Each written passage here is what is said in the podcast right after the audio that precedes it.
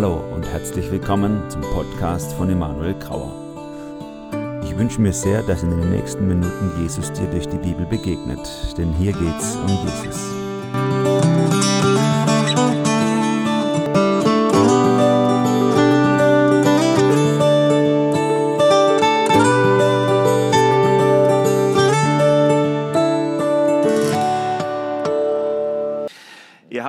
Thema gegeben aus eurer Predigtreihe, in der ihr gerade unterwegs seid, die Namen Gottes.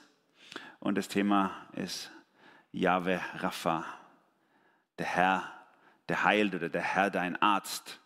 Und der Tobi hat mir einen Text dazu gegeben, der eigentlich untypisch ist für diesen äh, Gottes Namen predigt. Es gibt da so, das ist ein bisschen Vogue bei manchen, diese Arten zu predigen. Und da gibt es bestimmte Texte, die sind dafür geeignet. Aber den, den ihr ausgesucht habt, das ist nicht der übliche.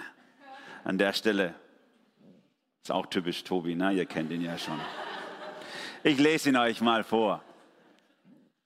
Jesaja 57 ab Vers 14 ist der Text, den er mir gegeben hat.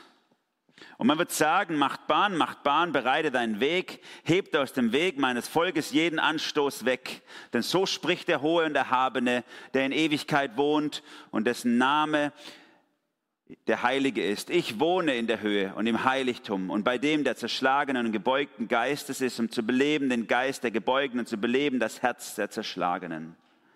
Denn ich will nicht ewig rechten, nicht für immer ergrimmt sein, denn der Geist dein Geist oder der Geist würde vor mir verschmachten und die Seelen, die ich ja gemacht habe. Wegen der Ungerechtigkeit seiner Habsucht ergrimmte ich und schlug es, indem ich mich verbarg und ergrimmt war. Und es wandelte abtrünnig auf dem Weg seines Herzens. Seine Wege habe ich gesehen und werde es heilen. Und ich werde es leiden und ihm Tröstungen erstatten und seine Trauernden.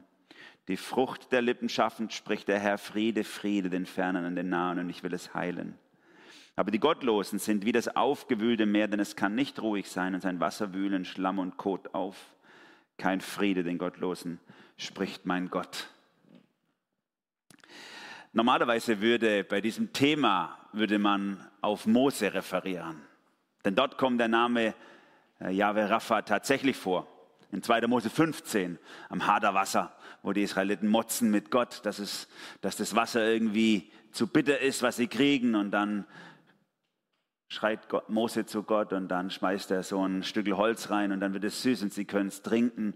Und da heißt es eigentlich, ähm, dass Gott dann zu ihnen sagt, Dort gab er Gesetz und Recht und versuchte sie und sprach, wirst du der Stimme des Herrn deines Gottes gehorchen und tun, was recht ist vor ihm und merken auf seine Gebote, halten eine, alle seine Gesetze, so will ich dir keine Krankheiten auferlegen, die ich den Ägyptern auferlegt habe, denn ich bin der Herr, dein Arzt. Also eigentlich ist dieser Gedanke des Herrn, der Arzt, geht eigentlich auf die zehn Plagen zurück. Ne? Die Krankheiten, die die Leute eigentlich verdient haben und wir auch. Aber wenn wir beim Herrn sind, dann ist Heilung vor der Krankheit, die wir eigentlich kriegen sollten. Die Gottesnamen, die ihr gerade durchpredigt, sind ja irgendwie so heilsgeschichtlich angelegt bei euch. Ne? Thomas hat das gut entwickelt. Vor zwei Wochen habe ich gehört, wie er so versucht hat, das aufzubauen. Wir fangen vorne an in der Bibel und enden am Ende auch zum Schluss. Und deswegen ist es vielleicht, hat es in Tobi auch geleitet, hier einen Text zu nehmen, der eher aus der Mitte der Bibel ist. Ne? Irgendwie und nicht gerade noch am Anfang, weil wir ja eigentlich in der mittleren Predigt sind. Jesaja. Jesaja, der längste Prophet in der Bibel, Jesaja vielleicht mit dem tiefsten Einblick auch, also prophetischen Einblick auch in das, was Jesus betrifft. Seine Geburt, sein Leben, sein Sterben, all das ist ja angekündigt und behandelt prophetisch im Buch Jesaja. Ist auch irgendwie passend, dass er Mittelpunkt, sag ich mal, dieser Predigt ist und auch Mittelpunkt der Heilsgeschichte, dieses christologische Moment. Jesaja und der König Manasse vermutlich zersägt worden, wird bis heute zersägt von vielen Theologen bei uns in Deutschland. Denn sie zersägen ihn in drei Teile, den Jesaja. Die historische kritische Methode äh, tut so, sage ich jetzt mal, wie wenn es drei Jesaja gegeben hätte. Einen ersten, einen zweiten und einen dritten Jesaja, die zu unterschiedlichen Zeiten gelebt haben und ihr Werk geschrieben haben. Warum? Weil man ja sich nicht vorstellen kann, kommt aus dem 19. Jahrhundert diese Gedanken, weil man sich nicht vorstellen konnte, dass jemand etwas sagt, was noch gar nicht passiert ist. Wie kann er was sagen, was eigentlich erst im babylonischen Exil oder danach passiert? Das kann da doch erst einer aufgeschrieben haben, wo es schon vorbei ist. Und tut es nachträglich Gott in den Mund legen. Das sind die Gedanken, sage ich mal, im Liberalismus des 19. Jahrhunderts, die sich da niederschlagen. Und bis heute werden Theologen ausgebildet und gehen davon aus, zumindest in Deutschland, dass Jesaja nicht von Jesaja ist. Gerade den Teil, den wir haben, den dritten Jesaja sozusagen.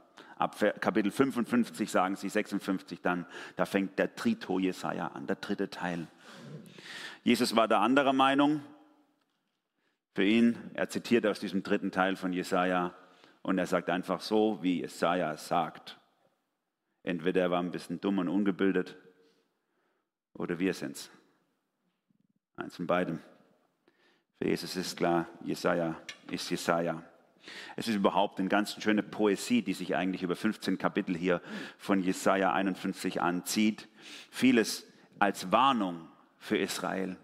Was habt ihr alles verbrochen? Kehrt doch um zu Gott. Kehrt doch um zu Gott.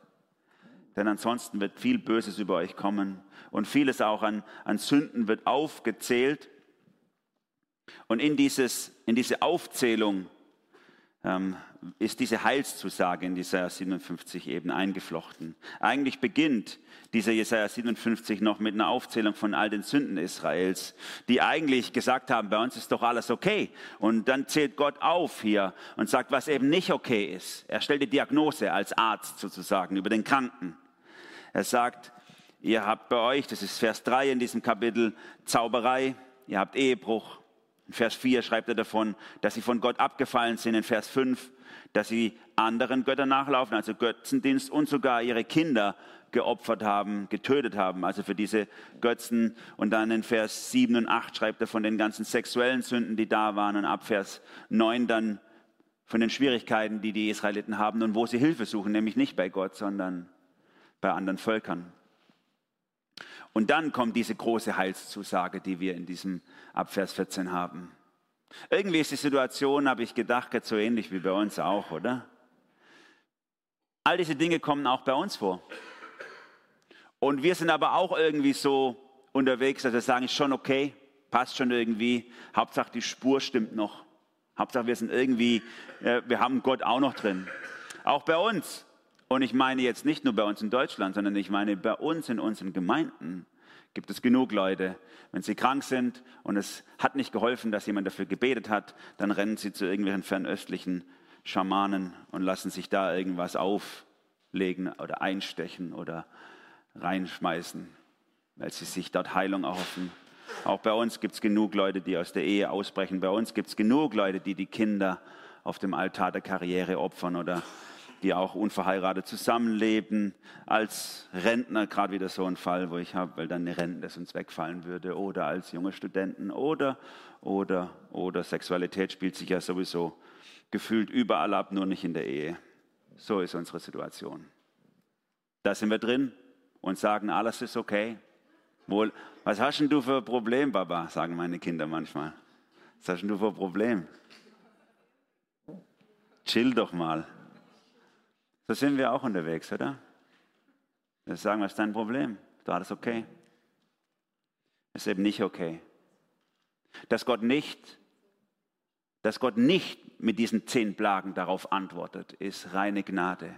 Und das ist der Anlauf zu unserem Bibeltext, nämlich in Vers 11 schreibt Jesaja, vor wem hast du dich gescheut und gefürchtet? Also Gott spricht hier, dass du mich verleugnet, an mich nicht mehr gedacht hast, dass dir nicht zu Herzen nahmst.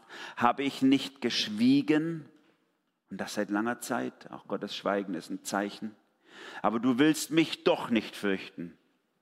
Und jetzt wird er aktiv. Ich selbst will jetzt deine Gerechtigkeit bekannt machen und deine Machwerke werden dir nichts nützen. Wenn du dann schreist, so mögen dich alle deine gesammelten Götzen erretten. Ein Windhauch wird sie davontragen. Das ist eigentlich die Diagnose. Der Patient liegt auf der Couch, Diagnose, todkrank. Und ich meine das, wenn ich jetzt das sage über unsere Situation in Deutschland oder in unseren Gemeinden, dann meine ich das gar nicht mit dem erhobenen Zeigefinger. Nicht so, seid ihr alle böse, pass auf, kleines Auge, was du siehst. Denn der Vater im Himmel schaut herab auf dich. Deswegen, pass auf. Nein, ich meine es nicht so, sondern eben, wir müssen zur Selbsterkenntnis kommen, um Heilung zu erlangen.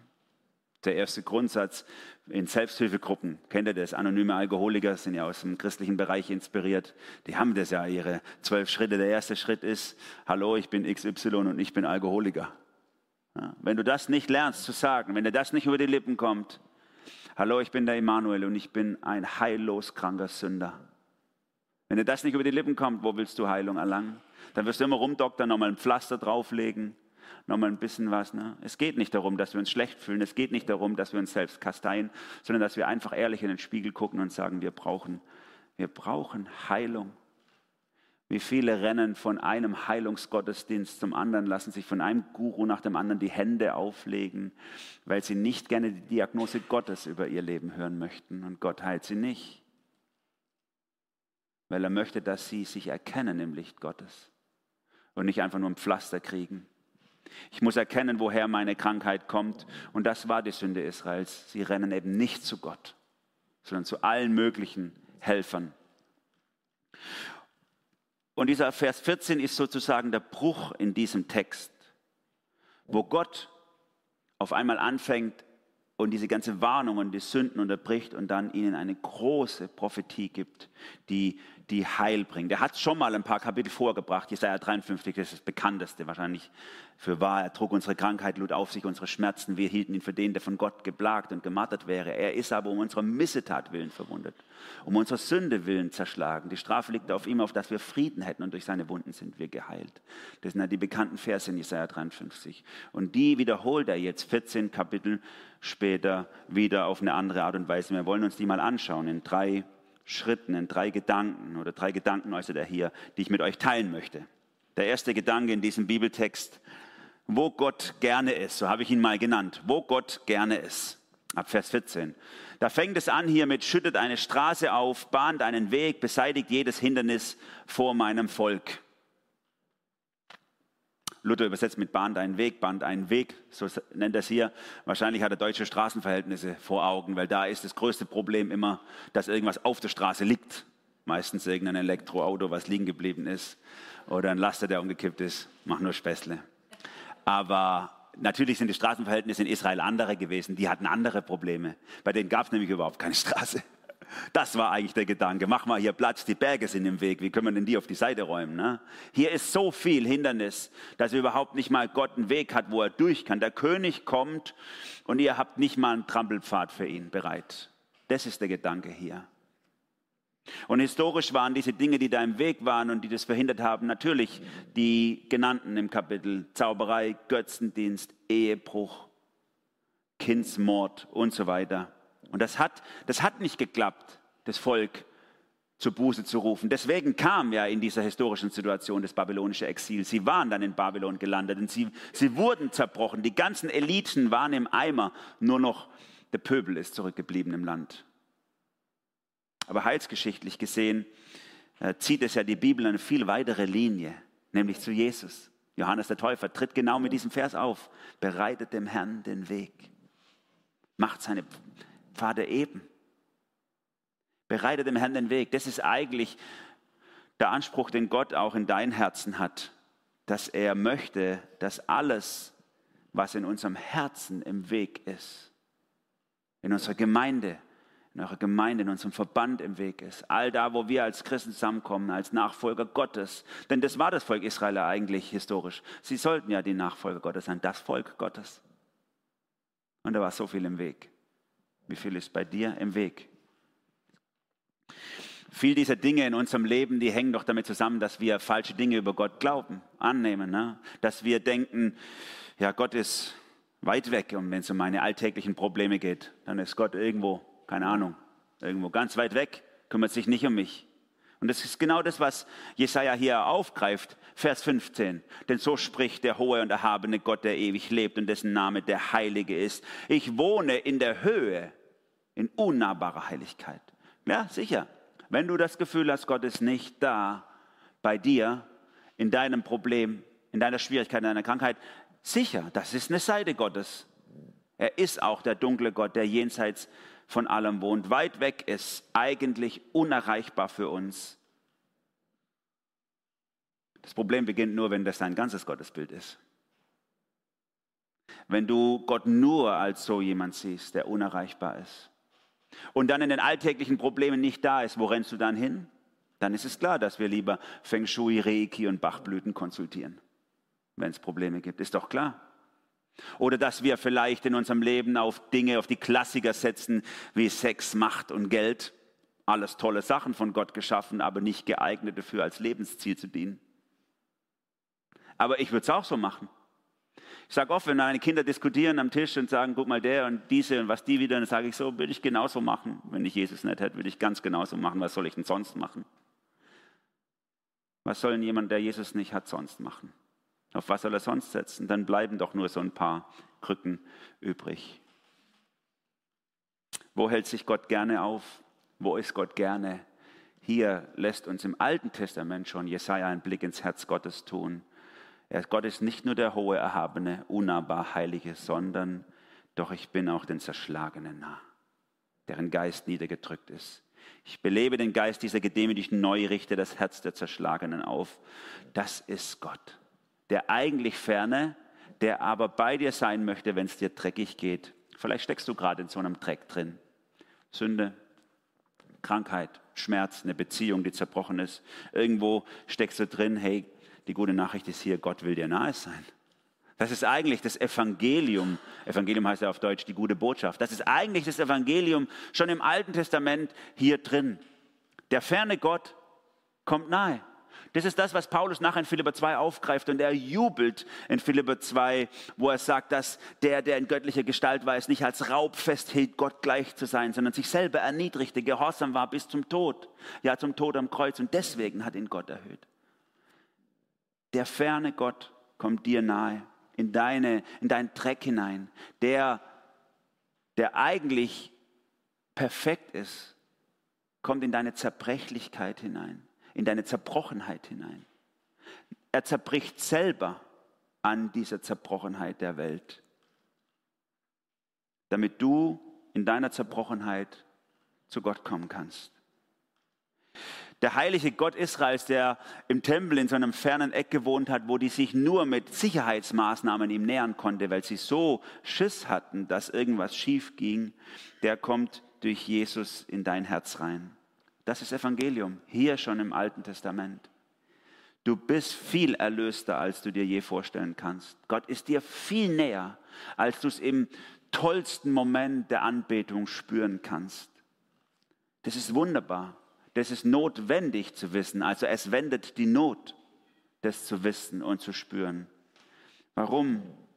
Weil wir, und das ist der zweite Gedanke in diesem Text, weil wir nämlich viel schlimmer verloren sind, als wir je geglaubt hätten. Weil Sünde viel schrecklicher ist in unserem Leben, als wir es in den tiefsten Momenten unseres Selbsthasses überhaupt fühlen können. Das ist der zweite Gedanke hier, warum wir so unheil sind. Auch hier entfaltet Jesaja prophetisch gesehen, warum wir Gott als Arzt brauchen. Jahwe Rapha. Gott, unseren Arzt, unseren Heiler. Denn ich klage nicht für immer an, steht hier ab Vers 16, und werde nicht auf Dauer zornig sein, sonst müsste ihr Atem vor mir vergehen und ihr Geist, den ich ja erschuf. Hier immer der Rückbezug auf die zehn Plagen. Eigentlich wäre das auch euer Schicksal. Wenn Gott jede Sünde ahnden würde, wie es bei Ananias und Sapphira tut in Apostelgeschichte 5, dann müsste, dann ich hätte fast gesagt, dann würde ich hier vor leeren Saal predigen, aber eigentlich müsste ich sagen, dann hättet ihr keinen Prediger heute. Hier. Ja? Dann würden nur noch der Thomas hier sitzen und so ein paar und sonst niemand mehr. Natürlich die Lobpreisleiter, die sind auch besonders heilig, aber alle anderen nicht. Wie gut, dass Gott ja nicht so ist, obwohl er das, das Recht hätte. Er hätte das Recht, und es ist schön, wie hier das formuliert wird im Hebräischen, er hätte das Recht, seinen Atem zurückzufordern. So wird es hier ausgedrückt. Eigentlich stehen wir ja oft fordern vor Gott. Gott, warum hast du die Krankheit zugelassen? Warum ist es? Und Jesaja zeigt uns, was eigentlich Sache ist. Eigentlich ist der Atem gehört Gott. Und was er hier ausdrückt ist, sonst müsste ich, müsste ihr Atem von ihnen weggehen. Das heißt, er müsste wieder dahin gehen, wo er nämlich hingehört, nämlich zu Gott. Es ist eine Gnade, dass er noch ein Stück bei dir ist. Eigentlich gehört er nämlich Gott. Der Geist, den ich erschuf, oder die Lebensodeme im Wörtlichen, die ich erschuf. All das, was dich zu einer lebendigen Person macht, zu einer lebendigen Seele, gehört Gott, ist Gott im tiefsten. Du hast kein Recht darauf. Wie viele von uns stehen in ihrer Krankheit, in ihrer Not, in ihrer Zerbrochenheit vor Gott und sagen, ich habe ein Recht darauf, ich will glücklich sein. Was bist denn du von Gott, dass du mir das versagst? Und Jesaja dreht den Spieß um und sagt, eigentlich hast du nicht mal das Recht zu atmen. Das ist ein Geschenk, jeder Atemzug. Unser Leben ist deswegen lebendig, weil uns Gott seinen Atem leiht. Mir ist es so deutlich geworden als 15-Jähriger, als mein Cousin gestorben ist, der auch 15 war, wir waren gleich alt, mein Lieblingscousin. Autounfall war er tot, der zweite von sechs Kindern. Und die Eltern bis dahin war Gott für sie immer eher so eine Randbemerkung. Aber das hat einen Turn gebracht in, ihren, in ihr Denken. Und sie haben gekämpft und gehadert mit Gott. Und dann haben sie an der Beerdigung und an der Trauerfeier das so weitergegeben an uns Teenies und Kindern damals. Gott ist Gott und er darf das. Wow. Verlier mal dein Kind und sag sowas. Er darf das. Es ist aber so, Gott darf das. Gottes Diagnose über uns ist, wir sind verloren. Eigentlich müsste er uns einstampfen. Eigentlich müsste es jedes Jahr eine Sinnflut geben und jedes Jahr eine Arche mit ein paar Restbeständen, die rüber gerettet werden. Aber zum Glück ist Gottes Wesen nicht so. Es heißt hier, denn ich klage nicht für immer an. Ich werde nicht auf Dauer zornig sein. Und damit lässt uns Gott einen Blick in sein Herz tun wie es schon in den Psalmen tut. Psalm 103, er wird nicht immer rechten, er wird nicht immer oder ewig zürnig sein. Das ist unser Vertrauen. Darauf beruft sich dann, beruft sich dann Jesaja auch ein paar Kapitel später, Jesaja 64. Herr, zürne nicht allzu sehr, nicht ewig erinnere dich an unsere Sünde, schau doch nicht drauf. Damit können wir auch vor Gott kommen. Da sagen, Herr, bitte, ich weiß, ich habe es eigentlich habe verdient, aber bitte. Dein Herz ist doch Lebe. Schau nicht auf meine Sünde. Und von Jesus, vom Neuen Testament her, können wir sogar noch weitergehen und sagen, Herr, danke, dass du nicht auf meine Sünde schaust, sondern auf Jesus. Vers 17 hier, zornig war ich wegen ihrer Sünde, wegen ihrer Habsucht schlug ich mein Volk, ich wandte mich von ihnen ab, brachte Unheil über sie und sie gingen weg ihren eigenen Weg. Klar, die haben es verdient. Israel hatte es verdient, dass das passiert ist. Historisch gesehen war das folgerichtig, dass Gott sie eigentlich hätte ausspucken müssen. Dich übrigens auch. Das wäre nur folgerichtig. Warum? Jesaja nennt hier ein Grundübel unseres Herzens Habsucht. Übrigens, das, was Paulus dann in 1. Timotheus 6 auch aufgreift, nachher sagt er, Geldgier oder Habsucht ist eine Wurzel allen Übels. Ne? Und du, Gottes Mensch, fliehe diese Dinge. Haben wollen, das ist unser Problem. Haben wollen, das war das Problem von Adam und Eva schon. Haben wollen, oh, das sieht aber köstlich aus, die Frucht. Sie sah an und es sah verlockend aus, von ihr zu essen und hat es genommen. Ich will es gerne haben. Wie viele von uns, ach, wie viele habe ich schon gesprochen, die, die gesagt haben, ich will das aber haben. Gerade, uns werden ja viel die sexuellen Sachen gerade aufgedrückt von der Gesellschaft. Das ist durchweg so, das will ich aber haben. Gerade einen Brief gekriegt letzte Woche von einem Single, 50 Jahre, der sagt, was ist das für ein Gott, der mir Sex vorenthält? Was ist das für einer? Jetzt finde ich keine Frau und dann soll ich auch noch enthaltsam sein. Ihr als Gemeinde müsst mir einen besorgen, eine Frau. Haben. Ich habe ein Recht darauf. Ich will nicht sagen, dass das nicht schmerzhaft ist. Es ist sehr schmerzhaft, sein Weg. Aber er hat kein Recht, etwas zu haben. Wie viele, geht es vermutlich so, gibt es in jeder Gemeinde, wie viele kenne ich, die ungewollt kinderlos sind, die sagen, wie kann das passieren? Mein Mann und ich, wir sind doch extra rein in die Ehe gegangen, haben alles richtig gemacht. Und jetzt, ist das der Dank dafür? Haben. Ich will das haben. Oder andere habe ich kennengelernt. 15 Jahre war ich in diesem Betrieb, immer treu und habe alles gemacht, nicht mal eine Lohnerhöhung bekommen. Ich werde hier nur ausgenutzt. Mir kann keiner was vorwerfen, wenn ich jetzt ein bisschen nebenbei was mitnehme. Habe ich verdient. Das ist unsere Anspruchshaltung. Habsucht ist eine Gefahr. ist vielleicht die Grundgefahr unserer Sünde. Eine der Grundwurzeln, warum es zur Sünde kommt. Und so war es auch bei Israel. Jeremia, der etwas gedeckt mit Jesaja, also von der Zeit her etwas überlappend mit Jesaja tätig war. Er schreibt es in Jeremia 6, vom kleinsten bis zum größten machen sie alle unrechten Gewinn, vom Prophet bis zum Priester üben alle Falschheit. Propheten, Priester sollten ja eigentlich das Korrektiv sein, geistlich. Ne? Also alle, die Pastoren, die Älteste, die, die den Lobpreis leiten, die, die Jungscherleiter, alle sind nur getrieben von Falschheit. Und deswegen ist es folgerichtig, dass Gott sich abwendet. Ich wandte mich von ihnen ab und brachte Unheil über sie. Mit Gott kommt Heil und Heilung in dein Leben. Wenn er sich abwendet, kommt Unheil, Heillosigkeit in dein Leben und Krankheit. Die richtige Reaktion wäre gewesen, dass sie zu Gott rennen, sich ihm hinhalten und heilen lassen. Aber was haben sie gemacht? Sie gingen weg ihren eigenen Weg. Das ist schöne, äh, so eine schöne deutsche, sage ich mal, Doppelung von den Worten. Sie gingen weg ihren eigenen Weg. So sind wir. Unser Weg führt weg von Gott. Der Weg unseres Herzens, so steht es eigentlich wörtlich. Heilsgeschichtlich gesehen ist es eine Diagnose, die nachher Paulus auf alle Menschen zieht. Ne? Römer 3, Vers 24 wurde schon mal erwähnt vor zwei Wochen und Vers 23, sie sind allesamt Sünder, am Mangel des Ruhmes, den sie bei Gott haben sollen und werden ohne Verdienst gerecht, ne? aus Gnade. Alle, keiner hat Gott gesucht, alle rennen weg vor Gott. Und sie brauchen Heilung, die tiefer geht als über die körperliche Ebene. Ich habe gerade ein Buch zu Ende gelesen vor kurzem über äh, William und Catherine Booth, die Gründer von der Heilsarmee. Und, und es ist so schön zu sehen, die haben ja dieses Motto Suppe, Seife, Seelenheil. Und es ist so schön zu sehen, wie sie sich kümmern um soziale Missstände, gerade in der Zeit, wo es gegründet wurde, Alkoholismus, die Gefahr, Arbeitslosigkeit, Ausnutzung, kapitalistische Ausnutzung durch, durch Fabrikbesitzer und so. Aber durch die ganze Biografie zieht sich dieser Kampf, den dieses Gründerehepaar hat, dass sie sagen, das ist eigentlich keine tiefe Heilung. Die müssen mit Gott in Ordnung kommen, sonst ist alles nur für die Katz.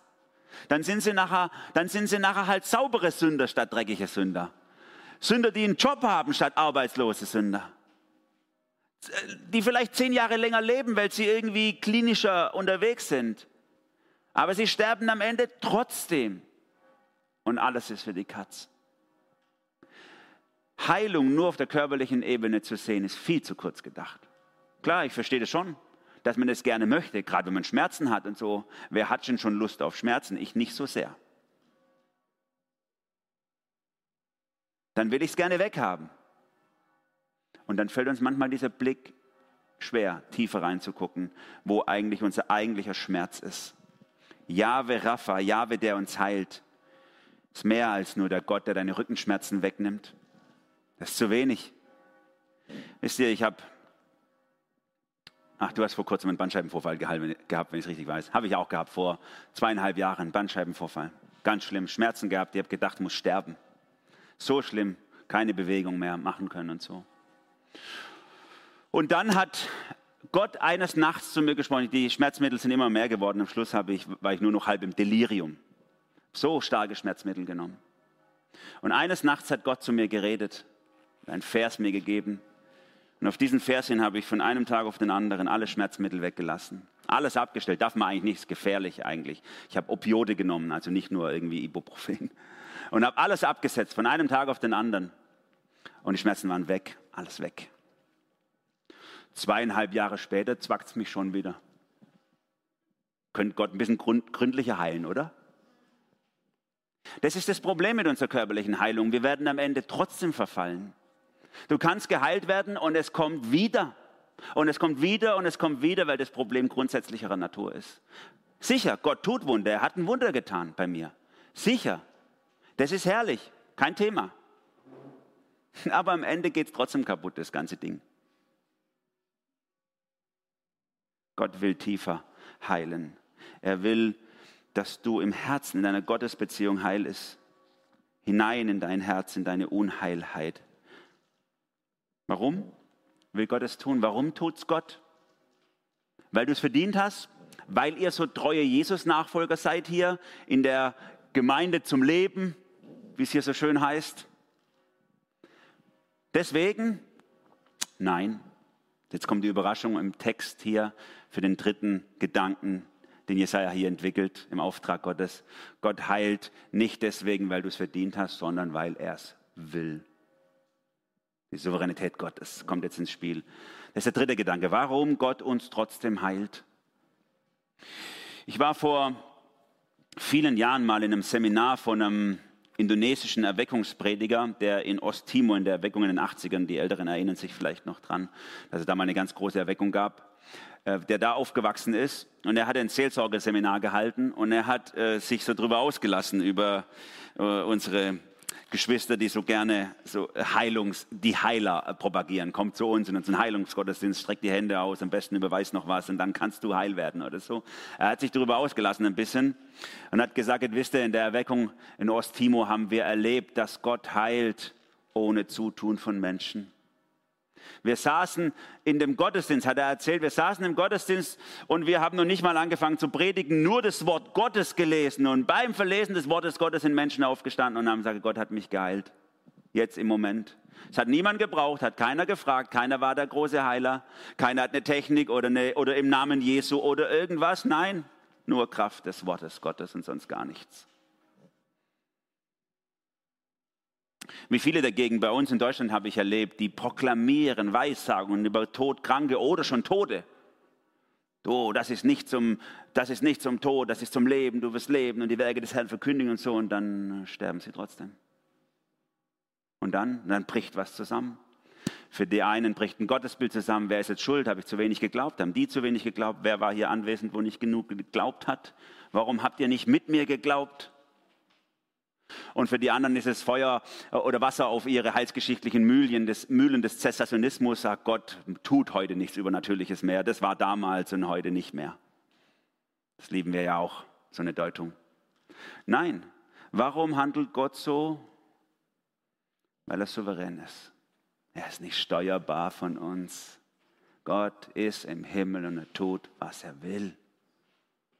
Wie gut ist, dass wir sein Herz kennen, sonst wäre das eine angstmachende Botschaft für uns. Ich sah, welche, meine Wege, welche Wege mein Volk ging, Vers 18. Dennoch werde ich sie heilen. Ich führe sie, gewähre ihnen Trost, einen Trauernden schaffe ich Lob auf den Lippen.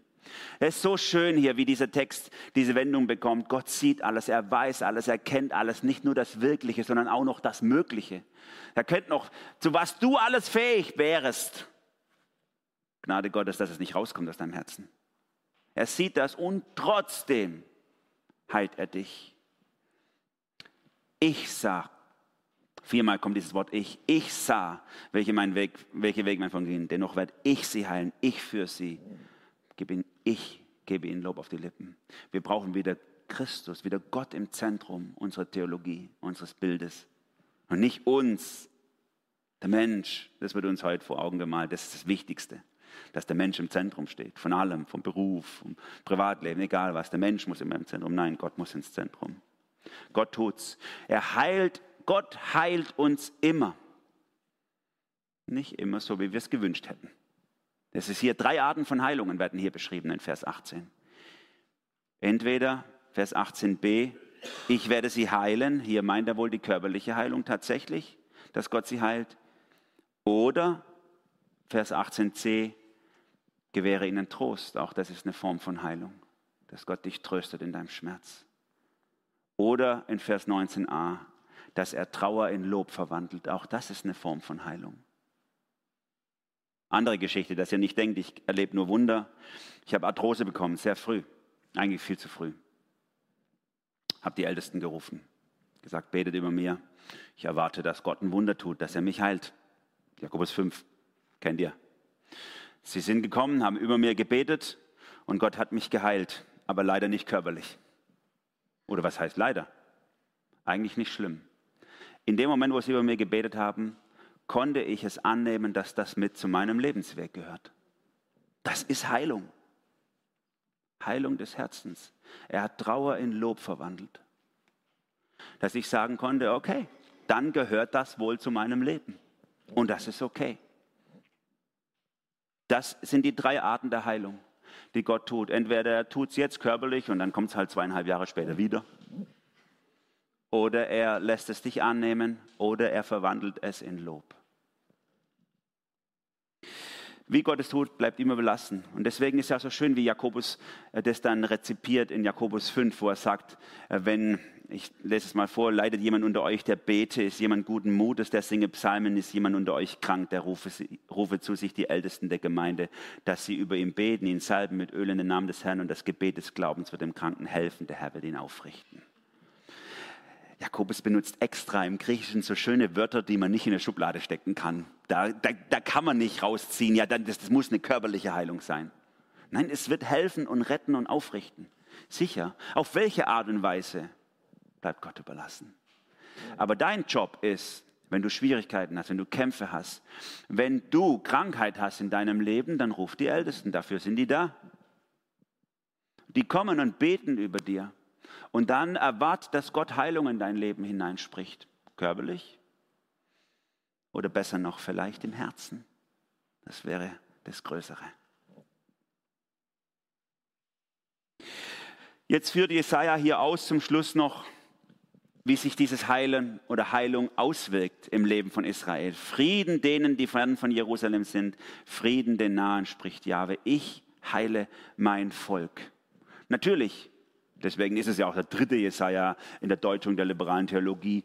Äh, das war die Rückführung aus Babylon. Die war ja damals noch gar nicht passiert. Er kündigt sie schon an. Das konnten die nicht verstehen, unsere lieben Theologen. Die sagen, das kann ja erst danach geschrieben sein, dass, der, dass die zurückgeführt werden. Nein, Gott weiß es im Voraus. Er heilt sein Volk, indem er sie zurückführt, aber eigentlich steckt da prophetisch was viel Cooleres drin, oder?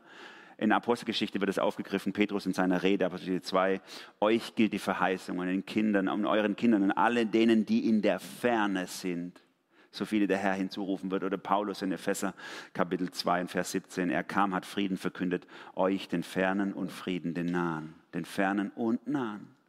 Hier ist heilsgeschichtlich Israel und die Gemeinde. Alle die zu Gottes Volk gehören, ob sie nun im ersten Bund sind oder im Christusbund, sollen heil werden im Angesicht Gottes. Das ist Evangelium pur. Wir müssen diesen Text wirklich vom, von Christus her lesen, damit wir ihn nicht verkürzen. Eigentlich müsste der heilige Gott sich von uns trennen. Heilig heißt er eigentlich abgesondert oder abgetrennt. Deswegen ist er heilig, weil er abgetrennt ist. Aber Gott trennt sich nicht von uns, sondern er kommt herab als Mensch. Er wird selber unheilig. Ja, in der paulinischen Theologie sogar Römer 5, 6, 7. Gott wird selber zum Unheil. Er wird zur Sünde. Zur Sünde in Person am Kreuz. Unheil in Person, damit wir heil werden können. Er trägt es ans Kreuz. Wie gut ist es, wenn wir diesen Frieden erleben dürfen, dass ihr diesen Frieden erleben dürft. Und falls jemand von euch hier ist und diesen Frieden nicht hat, weil euer Herz noch nicht heil geworden ist im Angesicht Gottes, dann hör das Evangelium. Du bist schlimmer verloren, als du geglaubt hast, in Gott, in Christus, geliebter, als du je geahnt hast. Und deswegen kannst du Heilung von Gott erwarten für dein Herz. Und dann endet es mit diesen Versen, aber die Gottlosen sind wie das aufgewühlte Meer, das nicht zur Ruhe kommen kann, denn seine Wellen wühlen Schlamm und Unrat auf. Für Gottlose gibt es keinen Frieden, spricht mein Herr. Spricht mein Gott, ja, oder der Herr. Kein Frieden den Gottlosen. Das ist fast eine Formulierung wie, die sind selber schuld. Warum? Ist so schön, wie das beschrieben wird hier. Weil sie noch selber machen. Das sind Gottlose, nicht die. Wir sind ja gerne, wir denken ja Gottlose. Das sind die da draußen, die heute Morgen nicht hier sitzen. Nein, gottlos, Gott von Gott gelöst sind alle die, die selber noch rumrennen, wie das Meer aufgewühlt sind, immer unterwegs, nicht zur Ruhe kommen, denken, sie müssen es selber liefern.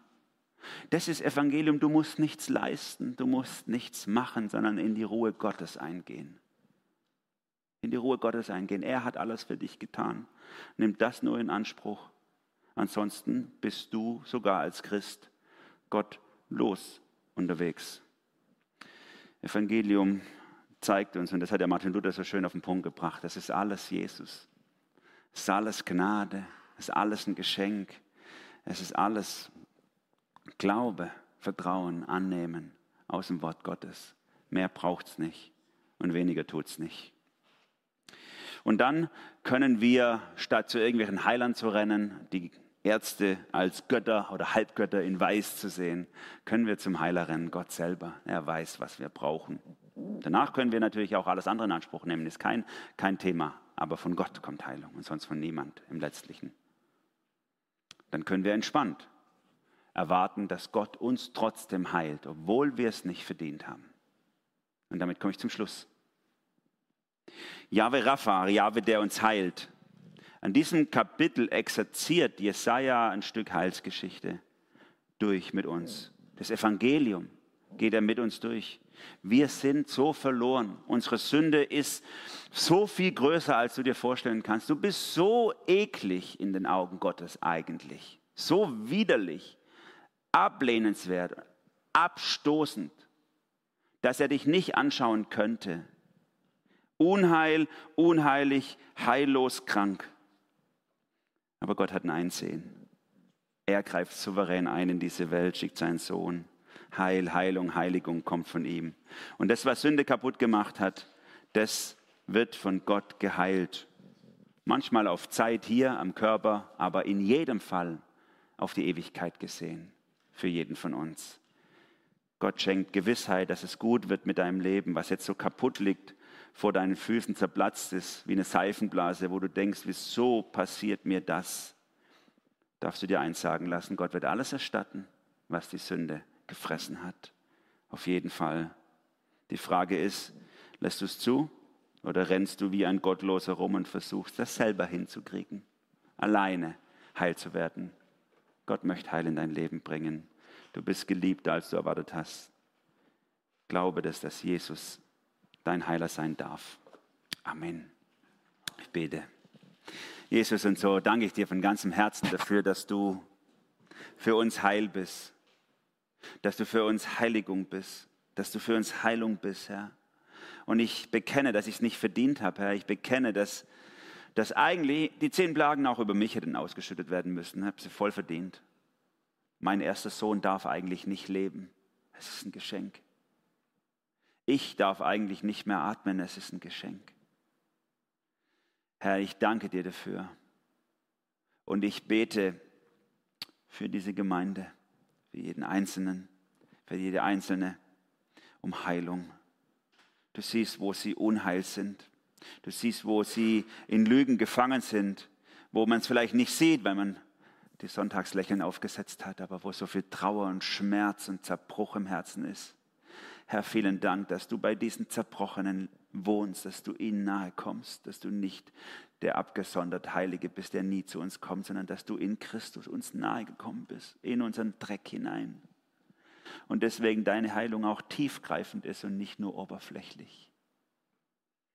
Ich bete, Herr Jesus, dass du die Lügen zerbrichst, die vielleicht im Kopf von manchen hier herrschen, wo sie ein Bild von dir haben, wo sie fordernd vor dir stehen Du musst aber, was bist denn du für ein Gott, dass du das nicht, dass du den, den Stolz und die Habsucht zerbrichst, dass wir, dass wir uns demütigen können vor dir, weil du dort gerne wohnst, wo man zerbrochen und gedemütigt ist. Und danke, Jesus, dass wir mit dir aufrechten Hauptes durchs Leben gehen können, nicht als niedergeschlagene, niedergedrückte, weil wir wissen, dass es eine Ewigkeit gibt, wo vollumfänglich Heilung sein wird in deiner Gegenwart. Anbetung sei dir dafür. Amen.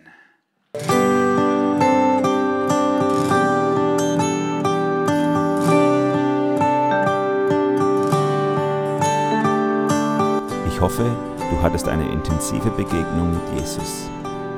Falls du noch weitere Fragen hast, kannst du dich gerne an mich wenden unter e-mail at emanuel-grauer.de. Bleib behütet.